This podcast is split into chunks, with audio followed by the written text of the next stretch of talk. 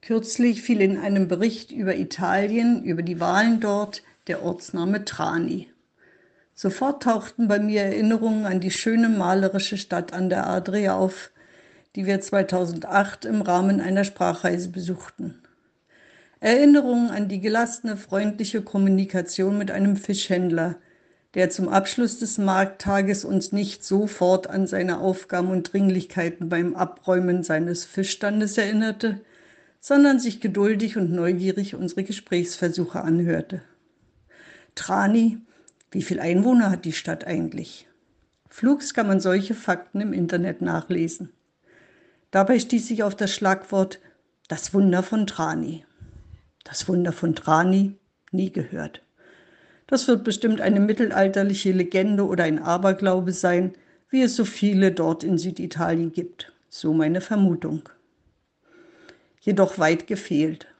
Die wahre Geschichte ist fast auf den Tag genau 79 Jahre her und ein Beispiel für Zivilcourage, die in der Tat wie ein Wunder gewirkt haben muss. Bei Wikipedia wird es etwa folgendermaßen beschrieben. Eine in Trani aufgestellte Stele mit dem Namen von 54 Männern des Ortes und mit dem des Oberleutnants der Wehrmacht Friedrich Kurz erinnert an den Zweiten Weltkrieg, genauer an den 18. September 1943. Damals, es war wenige Tage nach dem Seitenwechsel Italiens zu den Alliierten, wurden fünf deutsche Soldaten aus einem Hinterhalt erschossen. In einem Dokumentarfilm mit dem Namen Das Wunder von Trani, der 2012 erstmals im deutschen Fernsehen gesendet wurde, wird von drei überlebenden Zeitzeugen ausdrücklich darauf hingewiesen, dass einige englische und kanadische Soldaten am Friedhof von Trani den Hinterhalt gelegt hatten.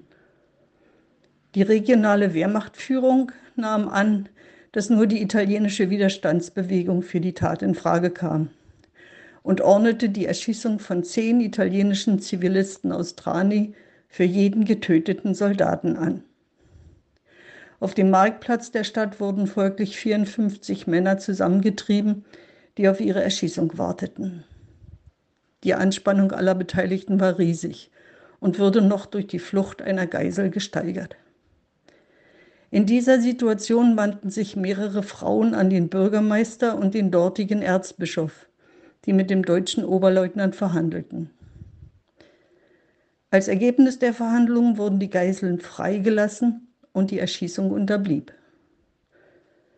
Der deutsche Offizier Friedrich Kurz wurde nicht wegen Befehlsverweigerung belangt, nicht mehr befördert und vermutlich an die Ostfront versetzt, wo er sich ebenfalls Erschießungskommandos widersetzt haben soll. Friedrich Kurz lebte bis zu seinem Tod 1993 in der Pfalz. Der Bürgermeister von Trani und der Erzbischof wurden vom italienischen König am 18. Oktober 1943 auf dem Marktplatz ihrer Stadt mit der silbernen Tapferkeitsmedaille ausgezeichnet.